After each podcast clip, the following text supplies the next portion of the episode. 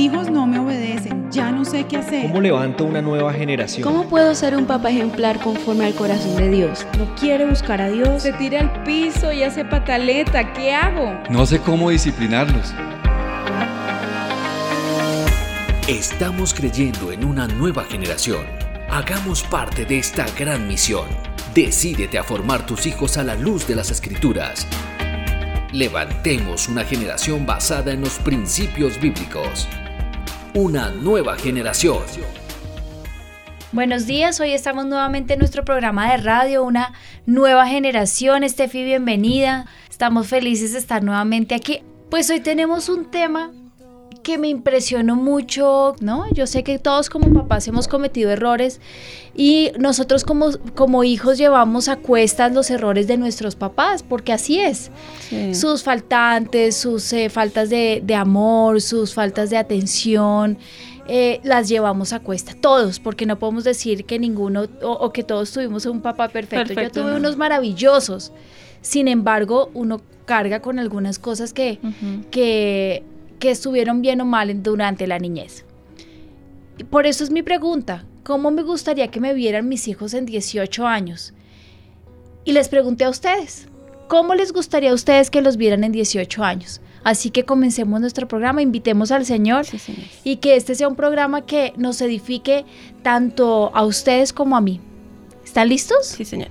Padre, nosotros nos presentamos delante tuyo, Señor. Yo te doy gracias por la oportunidad de, eh, que tú me das de poder estar aquí detrás de un micrófono contando mis experiencias, Señor, pero hoy me encantaría enriquecerme de las experiencias de todos nuestros oyentes y de nuestra mesa de trabajo.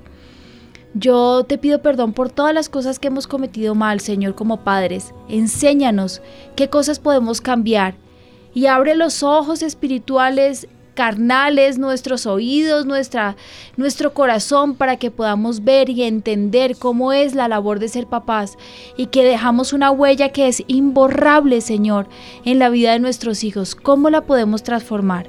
En el nombre de Jesús. Gracias, Señor. Amén. Vamos a escuchar unos audios de algunos de los oyentes y también personas de aquí de oficinas que entrevistamos. Ah, me encantaría ver qué dicen aquí en la iglesia. Bueno, gracias, Steffi, por esta tarea.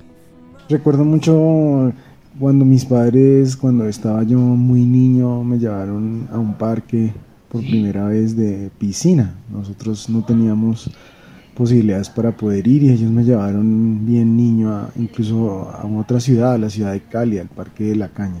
fue un momento muy especial para mí. Buenos recuerdo, eh, recuerdos buenos con mi mamá. Eh, lo que más recuerdo era que hablábamos mucho, era, me escuchaba mucho y era teníamos como una relación, como una comunicación muy abierta, como una relación de amistad. Aunque me exigía y todo, eh, me aconsejaba, me daba, eh, sabía todo lo mío, yo le contaba absolutamente todo a mi mamá.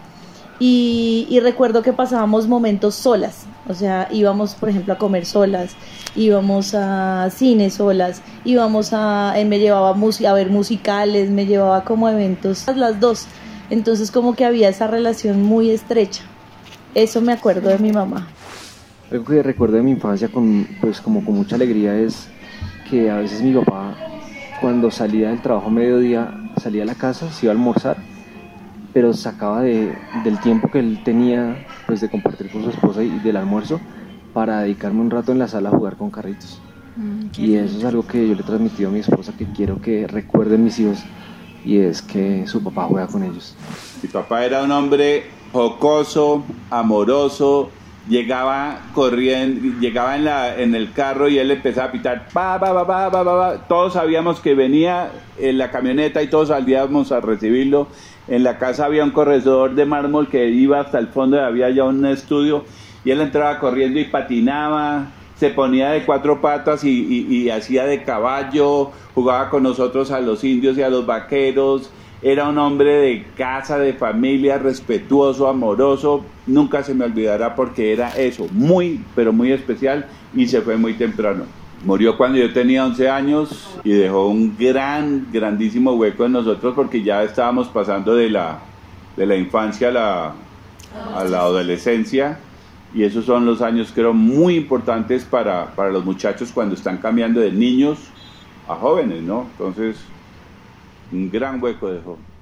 Sí, hay un, una cosa que a mí me marcó mucho, que fue cuando, pues porque mi papi fue militar y pues fue muy estricto, ¿no? En su trato. Y, pues eso, eso marca, eso bloquea. Entonces sí hay un recuerdo de eso que tengo del trato. él no era una persona que nos golpeara, no, pero era muy estricto. Entonces que me marcó mucho y que solamente hasta que conocí al Señor me permitió ser libre, pero pues afectó mucho.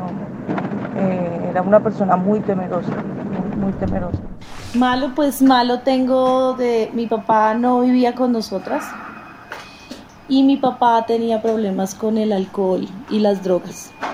Entonces eh, quedó como marcada la imagen de él cuando yo salía del colegio y él me como que se metía detrás de los postes para verme de lejos y me espiaba y yo salía y lo veía detrás de un poste y me daba muchísimo miedo porque como estaba escondido yo sabía que estaba pues o tomado o, en malas condiciones, yo salía corriendo a esconderme en la casa de alguna amiga cuando, cuando lo veía. Marcó mucho de mis papás desde pequeña fue el aprender con ellos a hacer las pizzas y las comidas italianas, las salsas exquisitas. Todo eso me marcó mucho, la cultura italiana, el idioma, eso lo recuerdo y, lo vivo con mis hijas. Bueno, en mi niñez, dos cosas que no olvidaré y que marcaron mi vida fueron primero los altares familiares con mis padres, pues algunos días los hacíamos de manera creativa. Yo no puedo olvidarlo, de verdad. Por ejemplo, hablábamos de Elías y mi papá construía un pequeño altar de madera y nos hacía la demostración de cómo caía el fuego del cielo, entonces lo prendía, ¡pum! y se prendía el holocausto.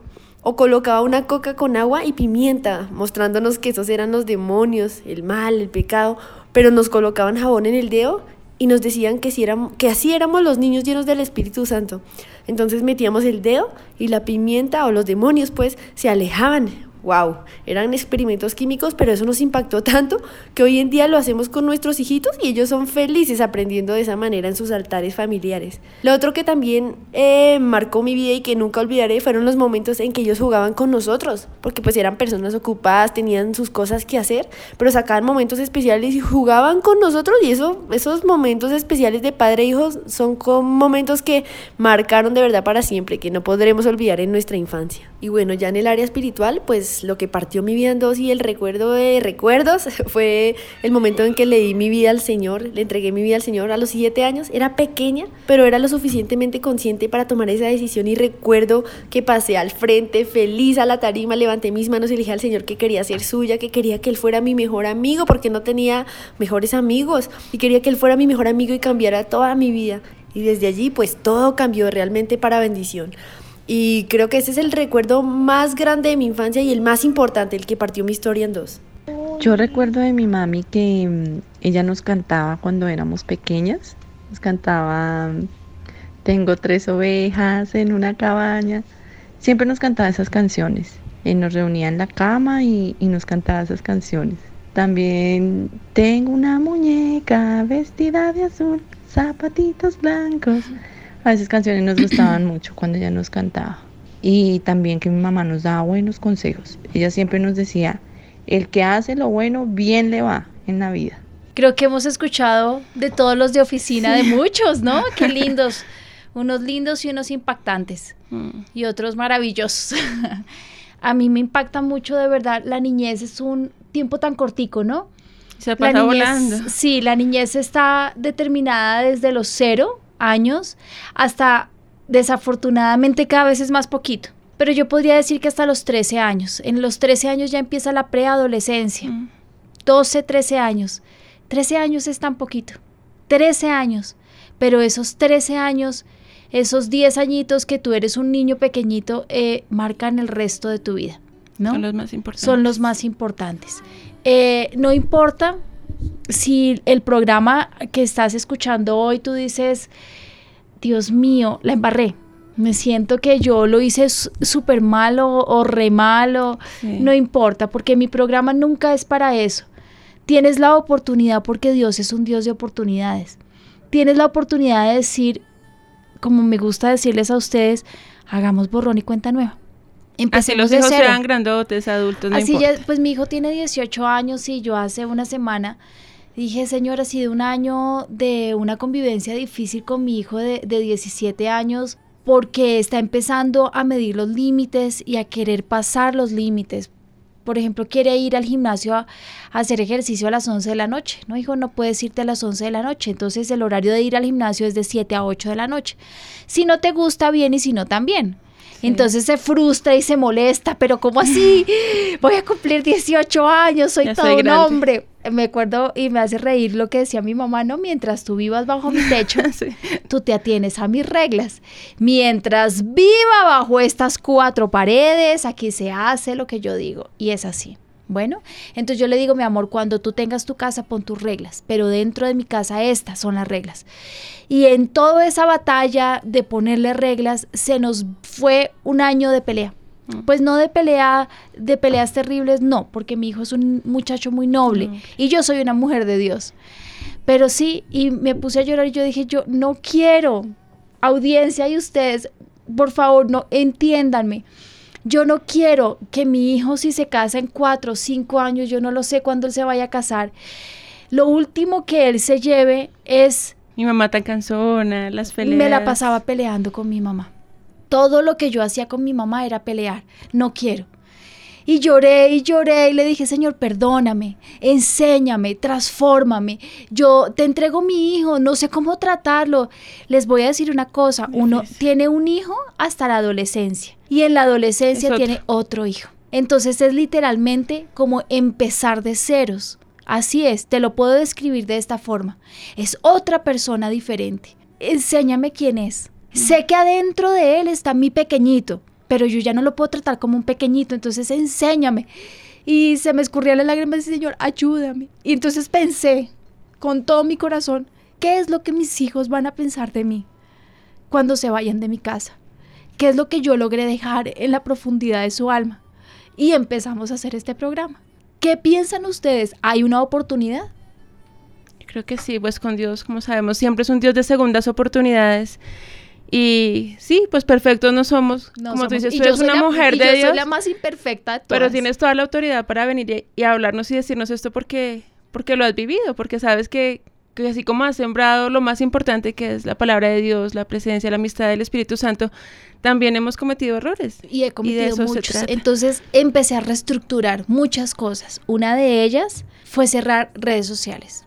Yo las saqué de mi celular, como les había Sí. contado, las manejan acá en la iglesia, las niñas, y ese tiempo, esa hora que yo estaba dedicando a eso cuando llegaba cansada del trabajo, a revisar lo que la gente me escribía, la estoy dedicando más a mis hijos. Entonces, ellos llegan de la a la casa y yo ya estoy ahí. O estoy entrando Llegando. al parqueadero. Sí, o sea, el lapso en que ellos llegan y yo llego no puede ser mayor a 15 minutos. Dije, Señor, transforma mi carácter, transforma mi vida.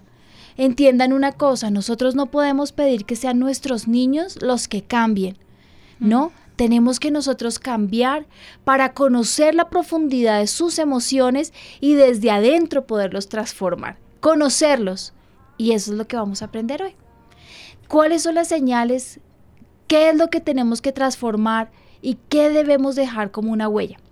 Mi papá nos dijo un día, en un, nos enseñó que se encontró en un museo una piedra muy grande y muy fuerte, una piedra de la contextura de una piedra. Dura. Dura. Y en ella se vio, se vio plasmada la patica de un pajarito. Y decía ahí en algún momento, esta piedra fue moldeable para que la patica de un pajarito quedara impresa en la piedra. Pasaron los años y quedó una piedra. Es lo que es el corazón de nuestros hijos. un, un día es un material moldeable, pero dentro de muy poco tiempo será una piedra. Lo que quedó impreso quedó Lo que impreso. quedó- pero existe Un borrador. un borrador, sí, sí, existe. Pero depende también de lo dispuesto que tú estés para cambiar. Yo comienzo con mi experiencia y lo que yo les cuento, porque yo no quiero que ninguno sea juzgado, porque este no es mi programa. Mi programa es para que cambiemos todos, ¿no? Claro. Miren esta investigación que me sacaron en, en- en el equipo de trabajo. realizada por la revista Semana en donde se habló con una psicóloga infantil y afirmó que tanto las experiencias buenas como malas hacen que los hijos desarrollen el control sobre sus emociones. La psicóloga estableció seis cosas que los hijos tendrían siempre presentes de lo que vivieran con sus papás. Primero, la ausencia. ¿Qué cosas quiero que mis papás recuerden, mis hijos recuerden de mí? Si algo a mí me marcó en la niñez, fue los maravillosos papás que yo tuve. Apasionados por Dios, generosos, tiernos, dulces. Pero también hubo muy poquito tiempo para mis hermanos y para mí. Poquito. ¿Por qué? Porque la iglesia demandaba mucho tiempo. Y creo que de las de la del, creo que es lo único que yo me quejo de mi niñez es de ausencia, del poquito tiempo que me dedicaron, sobre todo en la adolescencia. Que se han dedicado a restituirme, ustedes no se imaginan cuánto, que me han pedido perdón y que me han dado tiempo, calidad de tiempo. Hoy, hoy todavía, yo hace, eh, la semana pasada sufrí una migraña terrible y mi mamá no me puso atención y yo llamé llorando y le dije a mi papá, ustedes no, yo no les importo. Pataleta. y mi papito, ¿saben qué me dijo? Mi vida, claro que tú nos importas, aquí estoy sentado, cuéntame qué te está pasando, qué es, no, mi amor, yo voy a orar por ti, oro por mí. ¿Qué necesitas? Un medicamento. Pati, ¿tú qué sabes de migrañas? ¿Tú por qué no has estado presente? Y yo ya voy a cumplir 40, muchachos, con 40. Pero en ese tiempo, ay, cuando uno lo necesitaba, pues habían cosas que yo sí creo en este momento que eran prioridad para ellos y me hizo falta un tiempito. ¿Qué es la ausencia? Para los niños es importante que sus padres estén con ellos en momentos importantes, fechas especiales o grandes logros. Cuando los niños no sienten la compañía de sus padres pueden guardar esa ocasión como un recuerdo negativo. Mm. Cuando uno llega del colegio, yo no sé a ustedes cómo les parece eso pero yo llegaba del colegio y yo quería que siempre mi mamá estuviera ahí. Si ella estaba era un día muy feliz. Si no estaba, ay, yo ya entraba con, con piedrecita a la casa. Mira que también nos comentaba alguien que algo que la marcó a ella era que su papá siempre pues no vivía con ellos porque eran separados. Le decía, bueno, te voy a recoger el sábado y no llegaba. Y ella se quedaba esperándolo. O llegaba tarde, ya llega, si le decía a la una, llegaba a las cinco de la tarde, o no llegaba, y así fue toda su niñez sí, no cumplían sus promesas y sé que es la, la, hora que ya, para ella es terrible que si se pone una cita con alguien no llegue a la hora en punto, o sea, ya es un minuto tarde y para ella es terrible. sí, y sabes que siempre hay una excusa. Para los papás siempre hay una excusa y yo creo que uno debe luchar por encima de cualquier adversidad para sus hijos. Son sus hijos, no son otra cosa. Y saben también que eh, a los padres de, de, a los papás que están separados, eh, que habla la niña, yo también hago un llamado de atención a los papás que me están escuchando y no viven con sus hijos. Qué falta de todo cuando no, cuando no cumplen con, con los horarios establecidos, cuando no los llaman, cuando los abandonan, cuando los dejan. Les voy a decir una cosa, no esperen jamás que los niños los llamen. No, eso no pasa. Si no se siembra, no va a pasar. No, no, y eso no pasa, porque un niño tiene que llamar al adulto. Es el adulto el que llama al niño, ¿me entiendes? De hecho, ese es el recuerdo, digamos, bonito de mi niñez, es ese, que aunque mis papás eran separados, mi papá siempre estuvo pendiente, siempre me llamaba, me recogía del colegio, llegaba por la tarde cuando yo ya había llegado al colegio y me llevaba un cumis, alguna cosa, pero algún detalle siempre él estuvo presente, siempre. Imagínate, presencia. Sí, mira lo que estás diciendo, estuvo presente. Eh, la ausencia también se manifiesta con los niños cuando no se sienten entendidos o cuando requieren un apoyo circunstancial en momentos difíciles que pasa desapercibido. Esto por lo general sucede cuando los papás piensan que su comportamiento, sus reacciones son exageradas, pues en el mundo adulto muchos de sus problemas se ven insignificantes, pero resulta que los niños siempre están llamando la atención y cuando llaman la atención es porque quieren Atención. Eso es lo que quieren, quieren atención. Miren, yo me he dado cuenta con Ezequiel. Ezequiel empieza a llorar, a hacer pataleta, a ser grosero, a pegarle a los hermanos. Y, y, uno empieza, Ezequiel, y te voy a dar vara, y te voy a castigar. Y hace unas semanas dije, un momento, pero este comportamiento tan raro y tan extraño en Ezequiel que no es así. Todos lo sentí en mis piernas, le dije, te amo tú eres un tesorito precioso. Y empecé a consentirlo. Se quedó ahí un momentico en mi pecho y se fue a jugar solito y no lo escuché más en toda la tarde. ¿Qué quería? atención, amor, cuidado. me hizo reír tanto esta mañana, pero no se imaginan cuánto. Esta mañana estaba atacado llorando porque pidieron que llevaran al Un colegio juguete. un juguete de un medio de transporte. Pero tú no te imaginas lo que yo encontré en mi casa. Mi hijo no iba a llevar un juguete. Iba a llevar el Los iba a llevar todos, pero Steffi, ¿sabes para qué? Los iba a vender para los niños que no iban a llevar juguetes. Ah, vender. Negociante. Entonces yo le... Ay, yo me he reído tanto esta mañana. Tú no puedes llevarlos, yo los voy a vender porque muchos no van a llevar y yo voy a traer plata. Pero mira lo que él dice porque de hecho la profesora nos decía que día en la reunión que habían papás que ni siquiera leían cibercolegios, no estaban pendientes y los niños tenían que ir de pronto con algún traje y llegaban con sudadera. Entonces decían, pues los niños se sí. sienten más. Y mira que hasta ellos se dan cuenta que ya van a haber niños que no lo van a llevar. O sea, ya saben que hay papás que no pero están les va a pendientes. hacer el negocio. Va a aprovechar. Segundo de los puntos que estamos hablando, el maltrato. El maltrato psicológico. El niño puede desarrollar traumas que los aqueje durante toda su vida. A los niños les hace muchísimo daño cuando los padres no proporcionan un ambiente seguro en el hogar. Las constantes peleas, los insultos, ¿se acuerdan de nuestro programa hace unos Sí. días?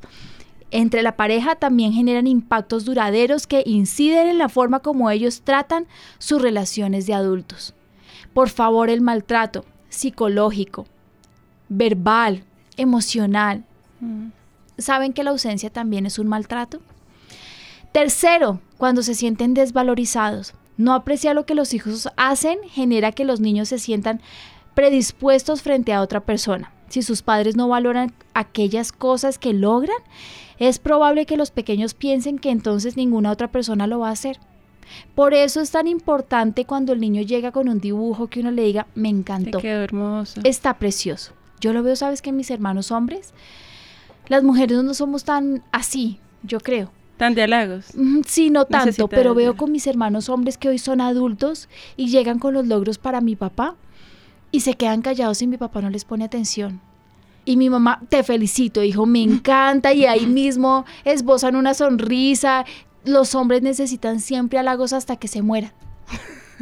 Sí, es verdad. Es de verdad es muy importante para ellos que los estén reforzando, que lo están haciendo bien. Es como su directriz para seguir caminando.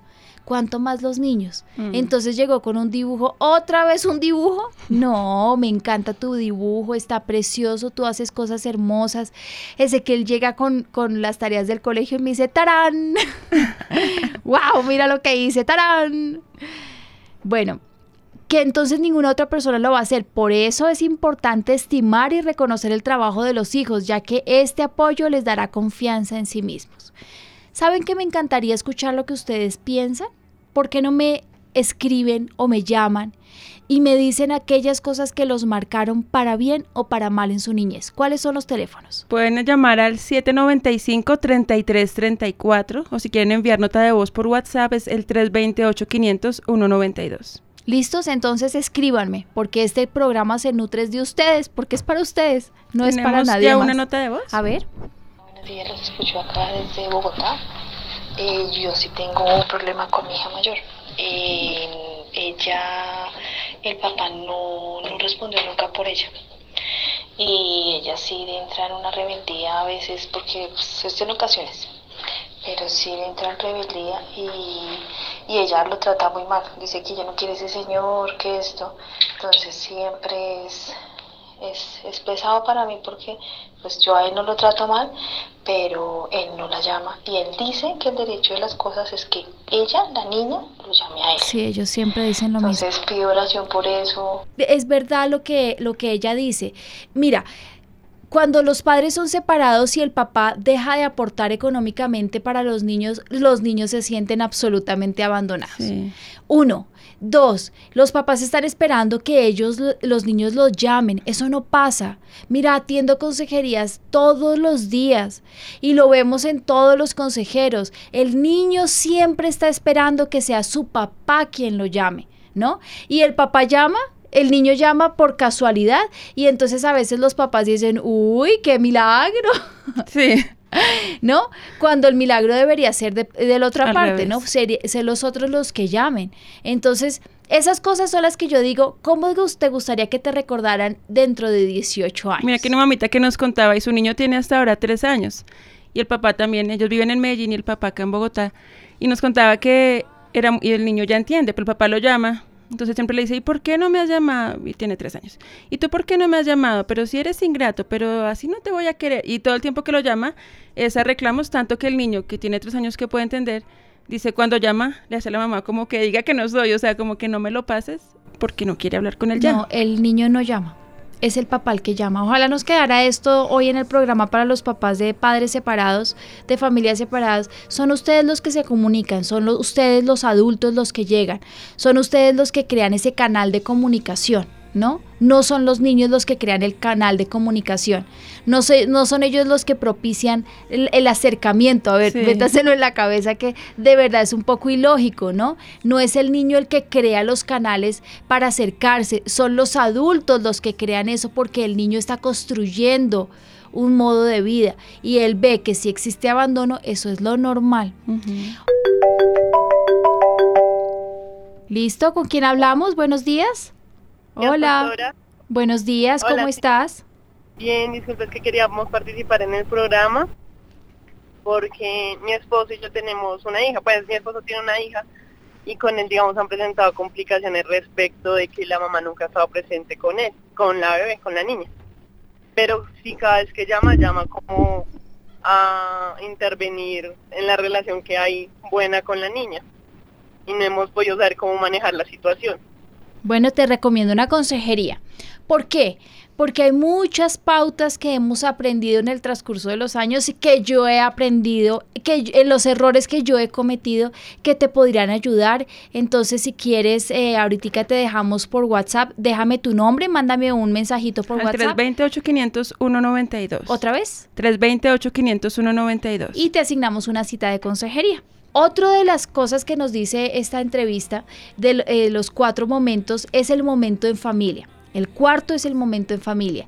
No solo marca a los niños lo negativo, los momentos felices de la infancia suelen perdurar en los recuerdos y darles herramientas para manejar la vida por muchos años. Todas las familias tienen sus tradiciones, cenar en un lugar especial, disfrutar la Navidad a su manera o viajar a determinados lugares. Ningún niño olvida esto. Estos momentos serán fundamentales en el futuro cuando se tengan que enfrentar a momentos de dificultad. Yo me acuerdo que cuando mi esposo llegó a nuestro hogar, él llegó y él decía, pero ¿y por qué todos los domingos comemos con tus papás? Mm. Y yo le decía, porque es nuestra tradición. Se le hacía raro. Se le hacía raro y a veces me decía, amor, después de la iglesia yo me quiero ir a dormir. Y yo le tuve que enseñar, no, no mi amor, para mí es tan importante el momento de familia y estar con mis papás es una tradición y yo no la voy a cambiar por nada del mundo y no la voy a cambiar, ¿no? y, y así hemos enseñado a nuestros hijos y sabemos que el domingo Después de la reunión es el momento de familia y nos reunimos mis papás con mis hermanos, con mis sobrinos, con mi esposo, con mis cuñados, con todos. Nunca cabemos en ningún restaurante, siempre es complicado. Eh, o nos vamos para un lote o hacemos un asado en cualquier espacio del universo, pero es nuestro momento y sabes qué, es maravilloso, me encanta. El día que mis papás tienen que viajar y nos dejan acá, yo siempre le digo a mi papá, los voy a acusar con bienestar familiar por, abandono. de hogar. Y se ríe, pero a mí me parece que es abandono. Quinto, ¿Qué nos decía ah, una oyente, acerca pues del programa que hizo nuestra pastora de padres que están presentes pero ausentes, nos dice que eso fue lo que ella vivió y que ese programa también lo administró mucho porque aunque sus papás siempre estaban ahí, nunca le ponían atención, ellos de pronto trabajaban ahí en su casa y estaban ahí 24 horas de pronto con ellos, pero papi, papi no les ponían cuidado, no le ponían atención, ella siempre tuvo un sueño eh, de ser patinadora o estar en algún deporte. Y nunca, nunca vio eso en realidad. Y sé tanto que ahora en mi hija yo la meto en cuanto curso encuentro pues para apoyar sus talentos y sus dones. eso es muy importante. Yo, no, yo creo que sí, a mí me apoyaron en esas cosas, en otras no, pero entendía que era porque no se tergiversara el propósito que Dios tenía conmigo. Pero es muy importante que acompañemos a nuestros hijos. Sabes que a veces eh, podríamos hacer cosas que son de la rutina normal y podemos convertirla en un momento especial. Yo me quejo en las noches cuando me toca hacer la comida. Además me toca hacerla todas las noches. me da mucha arte. Porque llego cansada y bueno. Eh, pero antenoche me, me puse a hacer con Ami un, eh, nos inventamos una receta a las dos de un pollo. Y entonces a mí me dijo, ay, echémosle curry. Entonces le pusimos curry. Y, ay, y yo le dije a mí, pues ahí tenemos leche de coco, pongámosle leche de coco. y eh, nos pusimos, picamos, hicimos. Y a mí dijo, mami, encima de una pasta. Bueno, nos quedó una receta extraña, pero, Pero rica. rica. Estaba rica. Además, no teníamos buenos fideos, sino eh, fideos de esos dietéticos integrales. Entonces se veían medio extraños con una pasta que quedó amarilla. Y estaban todos, hasta un amigo de Benjamín. Y bueno, y ahí comimos rico. Pero a mí dijo, nos, me encantó cocinar contigo, mami, me encantó. Y yo pensando en el programa, porque se cuadra ocho días atrás, yo decía, esto es lo que es romper la rutina. y es sí. otro de los puntos. Romper la rutina, recordar momentos graciosos y cosas inesperadas son factores que permanecen para siempre. Yo me acuerdo un día, mi mamá dijo, bueno, vivíamos en la iglesia eh, en los alcázares y mi mamá dijo hay que lavar la fachada de la iglesia. Entonces cogimos escoba, jabón y manguera y nos pusimos a lavar la iglesia y de pronto mi mamá cogió la manguera y nos mojó.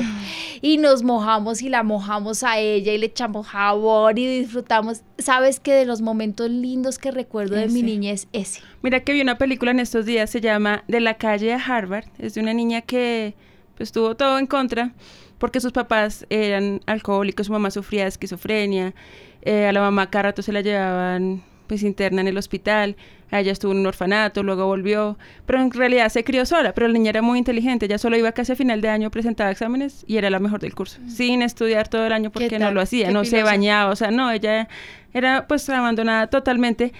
Y ya después, bueno, ella después se ganó una beca que hizo el New York Times, consiguió allá trabajo, llegó a Harvard, estudió allá, pues su vida cambió totalmente aún en contra de todo, pero ella siempre decía que lo, el recuerdo que más quedaba ella de su mamá, decía, de pronto aunque murió de sida, aunque fue alcohol, y fue una historia de la vida real, aunque ella fue alcohólica, drogadicta, andaba con otros hombres, lo que ella recordaba y lo que la marcaba fue una vez, y era la imagen que ella siempre en sus peores momentos recordaba, estaban deslizándose en la nieve con su mamá en un carrito de esos de, de nieve y estaba ella, su mamá la abrazaba y se reían y estuvieron felices. Dice que ese es el mejor recuerdo de su vida. Pese a todos los Solo miles de recuerdos malos, tuvo uno solo que fue la que le ayudó a salir adelante. Sabes que el ser humano está dividido en dos tipos de personas. Unos, y yo no te puedo decir qué porcentaje es, no. Unos que cogen lo peor de, sus, de su niñez y de los recuerdos y son una vivencia para ellos todos los días. Y otros que cogen lo mejor de, nus- de su Así sea niñez. una sola cosa. Así sea una sola cosa. Y viven solo con eso. ¿No? Yo le- escuché de un hombre que dijo, ¿tú qué eres? ¿Eres una abeja o eres una mosca? ¿Eres una abeja que te vas en los recuerdos y miras las flores? ¿O eres una mosca que te devuelves al popó Sí. y te la pasas en el popó? En el estiércol y en el abono. y a mí eso, eh, yo los, eh, eso me lo dijeron cuando yo tenía como unos 12 años. Y yo dije, yo quisiera ser de esas personas que solo ven las cosas buenas. A veces no es fácil, pero uno tiene que, mm, eh, no sé, Exigirse. exigirle a su memoria y a su corazón y a sus sentimientos a solo ver lo bueno. ¿Mm? Pero es una decisión. Sí, señor. Entonces, mira, los recuerdos de romper la rutina pueden causar cosas maravillosas en nuestros hijos. Lo que tú estaba contando de la película, lo que les cuento yo de mi experiencia, eh, eh, yo me acuerdo con mis hijos ponernos a jugar un día a hacer máscaras. eh, hacer una comida juntos, salir al parque. eh, yo siempre busco momentos especiales. ¿Sabe que hace unos días, hace como un mes, me senté a hablar con Benjamín porque lo escucho mucho. He entendido que a mi adolescente le gusta que yo lo escuche. Entonces yo me siento y lo escucho muchísimo. Y yo le dije, mi amor, ¿qué te gustaría que cambiáramos? ¿Con qué te sentirías mejor? Y me dijo, mami, me gustaría que pasaras más tiempo conmigo. Le dije, mi amor, pero aquí yo estoy todo el tiempo. Cuando tú llegas yo siempre estoy acá. Dijo, sí, pero a veces estás haciendo tus cosas. Y a veces nosotros vemos nuestra película aquí en el estar de televisión y tú ves la tuya, ¿cierto? Y a veces los sábados pues estamos todos comiendo, pero no comemos todos en familia. Y él lo que quería era inclusión de todos, que todos habláramos. opinar. Y lo hemos hecho, pero y lo hemos hecho durante años, pero a veces a los papás se nos olvida y esos llamados de atención son súper importantes. Y entonces le dije, tienes toda la razón, hijito. Entonces, bueno, Si vamos a ir a cine a ver una película, nos vamos todos. Escogemos una que él quiera ver, una que yo quiera ver o que nosotros queramos ver. A veces nos toca ir a ver una que Ezequiel quiera ver. Como una de animales salvajes que vimos la semana pasada. Por Dios, qué hueso de película. Dijo mi esposo, yo voy a ir el sábado porque hay cosas que no entendí para volverla a ver. Claro. Pero, pero es importante que los hijos puedan hablar y podamos expresar nuestras emociones. Y que y entonces yo le dije algo que es importante para mí. Yo le dije, yo intento hacer los planes familiares, Benjamín, pero a mí me molesta que cuando hacemos los planes familiares, tú tienes que a veces dañarlos. ¿Cómo? Con tu mala actitud. Recuerden, es adolescente. O es Ami o es Kiki. Entonces alguno de ustedes se pone a pelear entre ustedes y daña en el momento familiar. Yo también les pido a ustedes, les dije a los muchachos, que cuando vayamos a hacer, hagamos nuestro mayor esfuerzo todos para poder hacer un feliz día de familia. Porque no es fácil. ¿Por qué? Steffi, no es fácil. Pues porque son cinco personas totalmente diferentes, con y porque diferentes Satanás puntos de no vista. quiere que tú tengas un lindo día de familia, porque él sabe que son los momentos que marcarán tu vida. Y él sabe que si logra marcar ese día y dañarlo, pues se anotó un, en el checklist, me tiré otro día de la familia. Fernández Rodríguez. ¿Cierto? Porque es así, luchar con que tengamos un buen día no es fácil. Mira que está Viviana, ya nos escribe desde Bogotá, dice, Pastora, estoy feliz por el programa. No sabía cuál era el tema, pero justo ayer estaba recordando el comportamiento de mi papá porque lamentablemente me marcó mucho y para mal. Fue un hombre que no estuvo presente, aunque vivíamos en la misma casa. Después de mi adolescencia, él se fue de la casa y también fue una etapa difícil. Sin su presencia y a veces el fin de semana lo veíamos, pero no nos compartíamos en realidad con él. Él era concentrado en su trabajo. Hice por parte de mi mamá, ella hizo las dos cosas, ser papá y mamá, pero pues igual tenía que trabajar. Pero yo coincido con la pastora, llegar al colegio y que ella estuviera era la alegría más grande para mí y cuando no estaba, yo era la mamá para mi hermana menor. Eso también hizo que tuviera mayores responsabilidades a mi corta edad. El tiempo, como es importante para los hijos, ¿cierto? El tiempo, tiempo, tiempo, tiempo. Escuchen la audiencia, tiempo. El tiempo es algo tan importante para nuestros hijos. El momento en que les dediquemos, los raticos en que nos sentamos a escucharlos. Eh, yo también hablaba mucho con mi mamá y ahora hablamos también mucho. Son mis mejores momentos, de verdad. Saber que existe en el universo una persona al- para la que yo soy importante, para mí lo es todo. Y la verdad que yo no necesito amigos. Yo tengo mi mamá. Y además cubre todas mis cosas y me regaña y aprovecha y a veces hasta me pega me pellizca. Pero eso es el, para mí mi todo, porque existe una persona en el universo que es mi mamá, que no me va a hacer daño, que me entiende, me regaña, pero que me escucha. Y yo ya estoy viejita, ¿cuánto más un niño? ¿Cuánto más un niño necesita que lo escuchemos? Sus locuras, sus bobadas. Eh, yo sé que nos repiten las historias al mismo tiempo. Ezequiel, eh, la semana pasada me contó que alguien le pellizcó el ojo. Kiki, ¿saben qué me gusta mucho de Kiki? Ricardo llega todos los días, se siente y me dice, mami, ¿cómo te fue? Ah, él te pregunta. Siempre, él es el que llega y me pregunta. Es que eh, Kiki es el osito cariñosito de mi casa. Ay, él llega a dar besos, abrazos, es que él es muy dulce. Y él me dice, mami, ¿cómo te fue? ¿Por qué me pregunta? Díganme, porque él quiere que yo le pregunto. Mm. Él quiere que yo también me involucre. Entonces yo le digo, ¿y a ti cómo te fue, mi amor? Y él siempre me dice, bien, porque así son los hombres. Pocas palabras. Y entonces me toca, ¿y qué almorzaste? Pero te lo comiste todo y que comiste de onces. ¿Y cómo te fue? Y entonces me toca, ¿saben qué me, me toca siempre? Eh, acordarme cuáles fueron las tareas que tuvo que hacer el día anterior y preguntarle para que él vea que yo estoy involucrada. Eh, Por ejemplo, Antier tuvo que hacer eh, unas herramientas que se usaban en la época antigua. Y entonces nos fuimos a la comercial papelera y compramos y tallamos unos pedazos de madera y en mi chimenea habían piedras y las unimos y yo me, le ayudé ahí un poquito. Y entonces cuando hablé con él, porque no había alcanzado a llegar cuando llegaron, le dije, ¿cómo te fue con la tarea? Y el señor, qué lindo, y me acordó. No, mami, ¿qué tal la profesora? Me dijo, no, esta tarea era para hacerla en clase. Y tú te adelantaste, te sacas cuatro. Y yo, Ah. Es el colmo. Es el colmo, Ricardo. Le dije, bueno, pero hay que obedecer. Pero me acordé.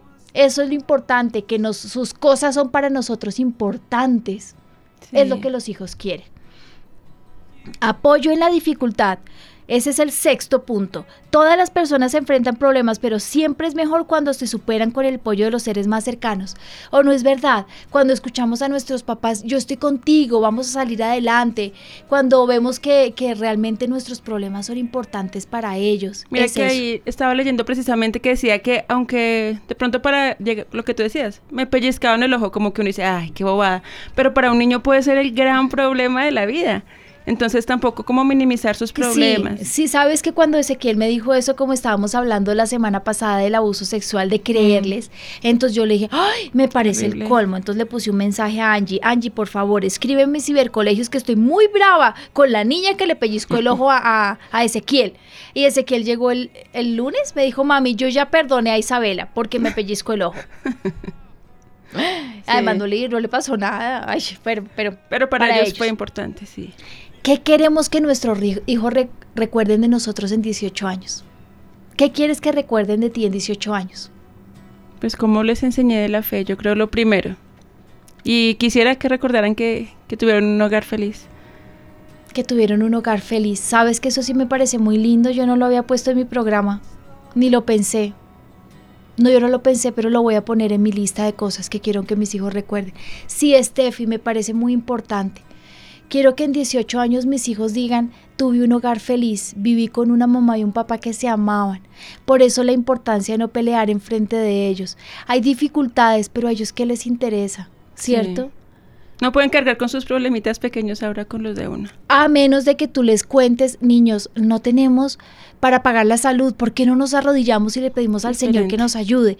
Pero, ay, otra vez estás enfermo y aquí no hay con qué pagar la salud y ahora qué vamos a hacer? ¿Ellos pueden con eso? No. No, ellos no pueden con esas cargas. Eso me gustaría, que tengan un hogar feliz. ¿Qué más? Eh, audiencia, ¿qué dicen? Pues tenemos, eh, Claudia ya nos está desde Argentina. Quiere pedir un consejo. Dice, el papá de mi hija tiene problemas con el alcohol. Él dice, él ya no está conmigo ni con su hija.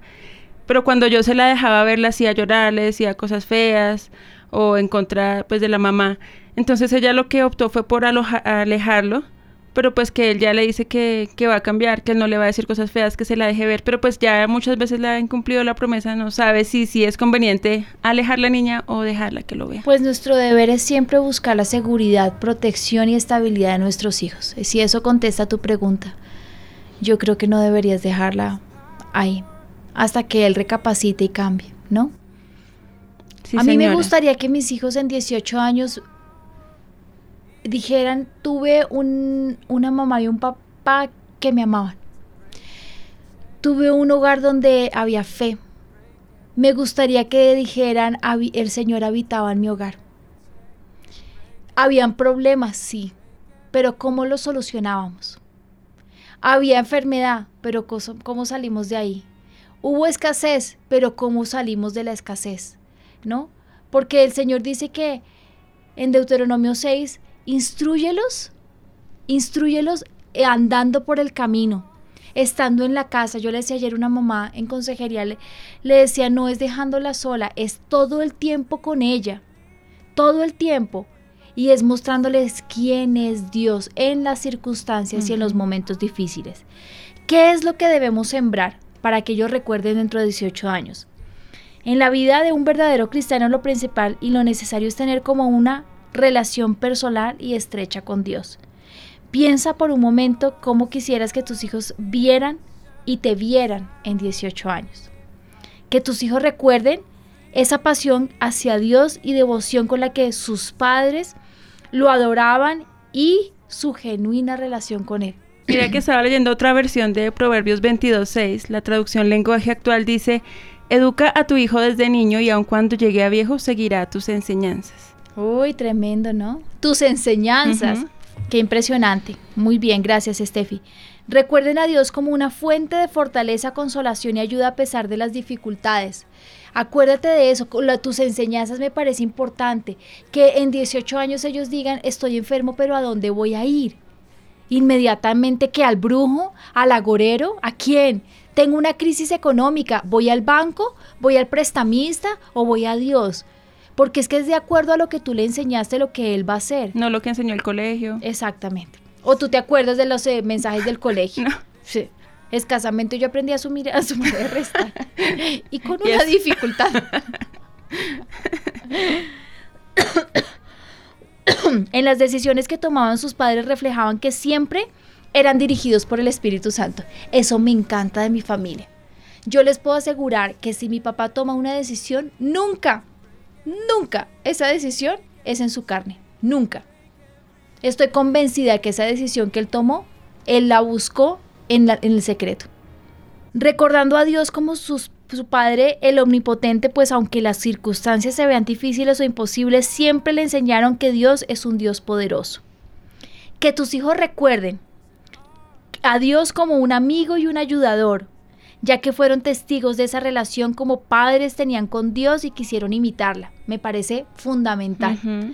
Recordando a Dios como el único que puede llenar nuestra vida, que con Él nos sentiremos totalmente plenos, pues así lo viviremos en casa.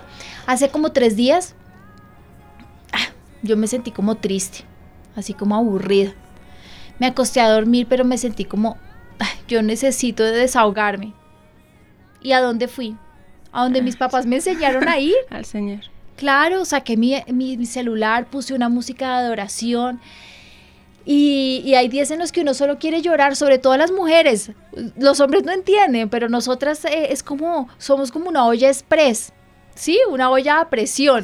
¿No te pasa? Sí, claro. Y hay un momento en que las lágrimas, aunque no tienes ningún problema o dificultad, lo no necesitas. puntual que pasó, no, pero- no, pero lo necesitas. ¿No te pasa? Sí. Entonces el Señor ya sabe. Le- yo, yo le digo, yo- Señor, tú ya sabes a qué vine. yo vine a llorar. vine a llorar, yo vine a desahogarme, yo tengo miedo, yo estoy asustada, yo tengo angustia, Señor, yo no lo voy a lograr, yo, yo tengo uno- unos hijos ya adolescentes, yo ya tengo tres hijos en la adolescencia, yo tengo un hijo chiquito que, que a veces me desespera, yo a veces no sé cómo cómo comunicar las dos edades. A veces no sé cómo hacer el puente para un altar familiar entre dos edades tan diferentes. Eh, entonces hago primero un altar familiar y luego el otro. No, mejor no, no hago esto. Si me entiendes, hay tantas Sí. cosas. Entonces yo llego a desahogarme. Pero ¿quién me lo enseñó? Tus papás. Mis papás me lo enseñaron. Y desde la infancia. Sí, desde que soy chiquita.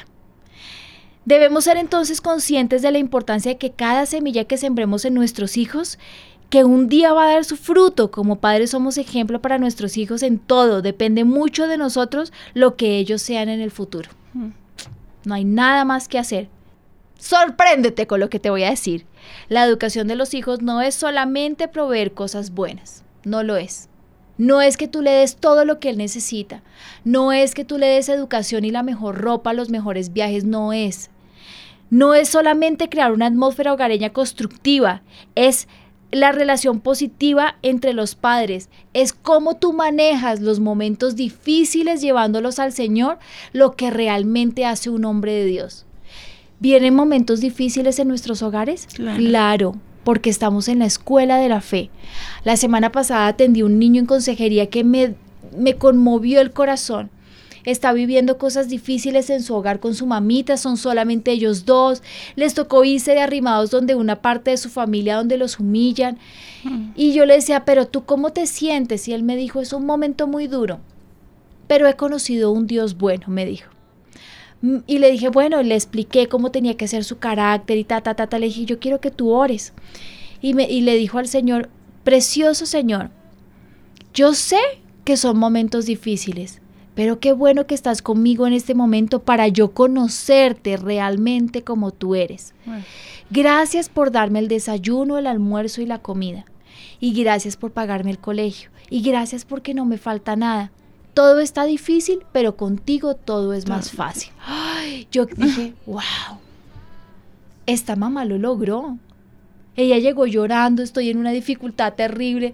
Y yo le dije, no llore, felicítese, Claro. apláudase y abrácese. Usted logró algo impresionante, que en un momento de crisis el niño conociera a un Dios real. Y Dios en sus circunstancias y dificultades lo está haciendo. Entonces, Él está, ya sea rodeando, ayudando a crecer, levantando, proveyendo, pero Él está ahí. Bueno, esto es lo que yo quiero que ustedes entiendan. Las cosas difíciles quedan marcadas, sí. La soledad, la tristeza, la ausencia, los gritos, los maltratos. Si lo estás haciendo en tu hogar hoy, haz un alto en el camino y di, Señor, tengo un mal carácter. Yo necesito que tú me transformes. Métanse en un ayuno. Si tienes un carácter explosivo, piensa cómo quieres que te recuerden y comienza hoy a hacer eso que ellos quieren que recuerden. ¿Cómo? Un hombre una mujer de Dios, un hombre una mujer santos, un hombre una mujer que los amaban, que los consentían, que jugaban con ellos. Yo sé que llegar del trabajo y, y jugar con ellos es complicado porque uno está agotado, pero ¿qué importa? Media hora, una hora no te va a quitar el resto de tu vida, una vez a la semana pero si puedes dejar marcado un momento en la vida de tu hijo. Mira lo que tú nos contabas se quedó con un recuerdo. Yo me quedé con un mm. lindo recuerdo. Tengo muchos, pero ese me marcó, ese me encantó. Jugar con Alejandro y con mi mamá, con, con, con agua y con jabón, me pareció espectacular. Si quieres que tu hijo recuerde algo de ti en 18 años, qué mejor cosa que ellos digan mis papás me presentaron a Jesús y me instruyeron en su camino. No hay mejor recompensa que ver a los hijos caminando con Dios y sirviéndole. Eso es lo mejor que nuestros hijos pueden recordar, no solo en 18 años, sino por el resto de sus vidas. Sobre todo te digo una cosa que me ha dolido mucho, Steffi, que no puedo hacer absolutamente nada. El tiempo se va volando. Sí. Se me fue el tiempo. 18 años se me fueron volando. 15 años con Ami se me fueron volando cuatro años con Ezequiel y 12 años con Kiki. El tiempo se me fue volando, pero 18 años, te digo, me rasqué un ojo y cumplió 18. Dios mío, no quiero que pase un día más, pero va a seguir pasando el tiempo y yo tomé una decisión. Yo no lo voy a intentar, yo tomé una decisión. Así que yo hice una oración y con esto quiero terminar. Le dije, Señor, no sé si he sido la mejor mamá para mis hijos. No lo sé, Steffi. Lo he intentado con todo mi corazón. Ha sido mi meta. Yo nunca pensé en mi meta eh, ser la mejor laboralmente, ni ser la más estudiosa, ni ser... No, yo siempre me, me proyecté para ser mamá. Era lo que a mí me motivaba desde muy chiquita. Entonces, lo intenté todos los días hacerlo bien, pero cometí muchos errores. Sabes que me dolía mucho reconocer que fui muy egoísta a veces prioricé mis prioridades, me pareció más importante lo que yo pensaba que lo que los, niños necesitaban. Por ejemplo, para mí era más importante tal vez ir a regarme el pelo eh, que, no sé, que bañar el niño o, que ponerme a jugar con él o hacer otra cosa, ¿no? tal vez estaba quien me ayudara. Y se me pasó el tiempo muy rápido y me sentí muy egoísta en algunas ocasiones y eso que yo estoy todos los días en mi casa por las tardes, ¿no?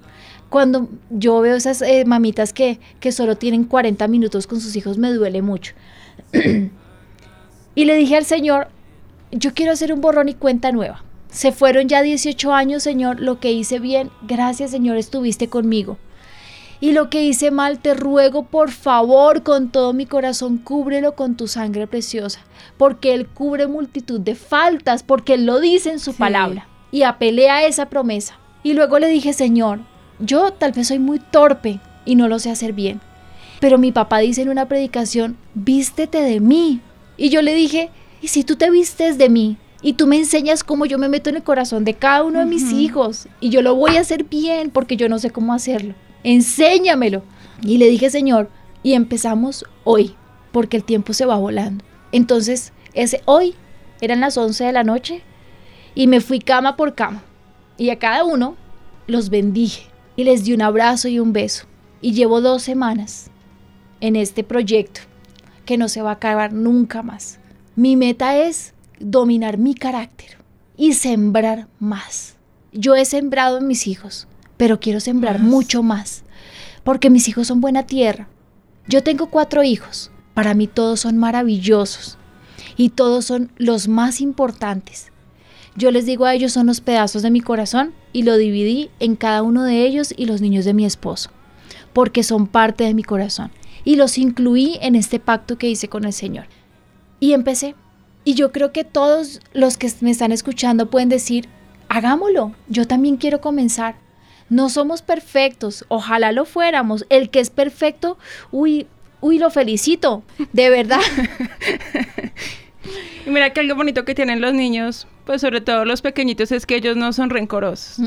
Entonces puede que uno los acabe de, de gritar o de salir, pero si uno les pide perdón, ellos como que es como un clic, algo automático que ya ellos cambian, o sea, su Mira, actitud cambia y eso, todo. y eso es muy cierto. ¿Sabes que con el pacto que hice con el Señor hace dos semanas, Benjamín y yo llevamos dos semanas sin discutir? Dos semanas. Entonces él dice algo y yo digo, yo tengo un pacto con el Señor. Entonces yo me río y bajo la cabeza y le digo, ahorita te digo lo que yo pienso de ti. Entonces, como yo tengo piedra, aprendí de mi papá que uno se toma un sorbo de agua y cuenta. Y entonces hay cosas que me dice que yo digo, te mataré. y respiro profundo y entonces luego le digo, me haces el favor y estas son las normas y las cumples. Y a veces se lo digo sonriendo. Entonces me dice, ¿te estás riendo? ¿Y me lo estás diciendo en serio? Así lo estoy haciendo. Y lo voy a hacer hasta el último de mis días. Yo no digo que un día yo no vaya a fallar. No digo que un día quiera coger a uno de ellos y, y me toque darle vara. Y lo sigo haciendo. Esta mañana yo a Ezequiel le di tres varazos porque quería hacer, Vender juguetes. hacer vender juguetes y así hizo un berrinche que ni se imaginan porque no le dejé llevar la juguetería completa. Y entonces me tocó disciplinarlo. Entonces, y, y no importa. Pero cuando se fue, le dije, te amo con todo mi corazón, no te vayas llorando. Te amo. Cuando tú llegues aquí están todos tus juguetes. Le dejé llevar tres. Por si algún compañerito se lo quiere prestar. No, No hacer el negocio. Hagamos un borrón y cuenta nueva. Este es nuestro programa. Es una nueva generación, es volviendo a las raíces, es eso, ¿cierto? Pero para volver a las raíces hay un camino de reconciliación y un borrón y cuenta nueva. El experto en eso es el príncipe de paz, ¿cierto? Sí. Él nos da todo, todo, todo, todo, todo, todo, todo. Así que entreguémosle esto al Señor. Señor, nosotros nos presentamos delante de ti como los más imperfectos, Señor. Pero qué rico que tú dices que en, en la, en nuestra debilidad tú te perfeccionas, Señor, y tú te glorificas. Yo te ruego, Señor, que tú nos perdones. Hemos cometido como papás muchos errores. Cubre nuestras faltas con tu sangre preciosa. Danos la oportunidad para resarcir, para pedir perdón a nuestros hijos, para esos momentos en, lo que, en los que faltamos, Señor, pedirles perdón y ahora hacer presencia en sus vidas, aunque sean adultos, aunque ellos ya sean papás y nosotros seamos abuelos. Padre, por favor, perdónanos. Papito, por favor, perdónanos.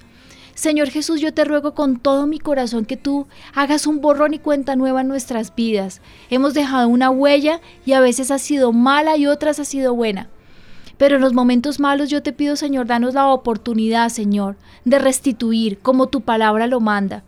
Cúbrenos con tu sangre preciosa. Y yo te ruego en el nombre de Jesús, vístete de nosotros.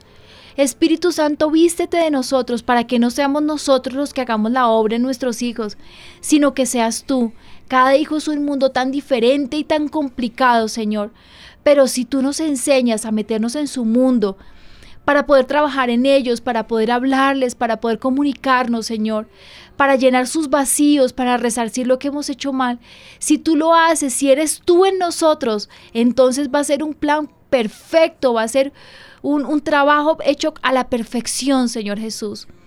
Por favor, te ruego, ayúdanos. Somos tan imperfectos, Señor, pero tenemos todos algo en común.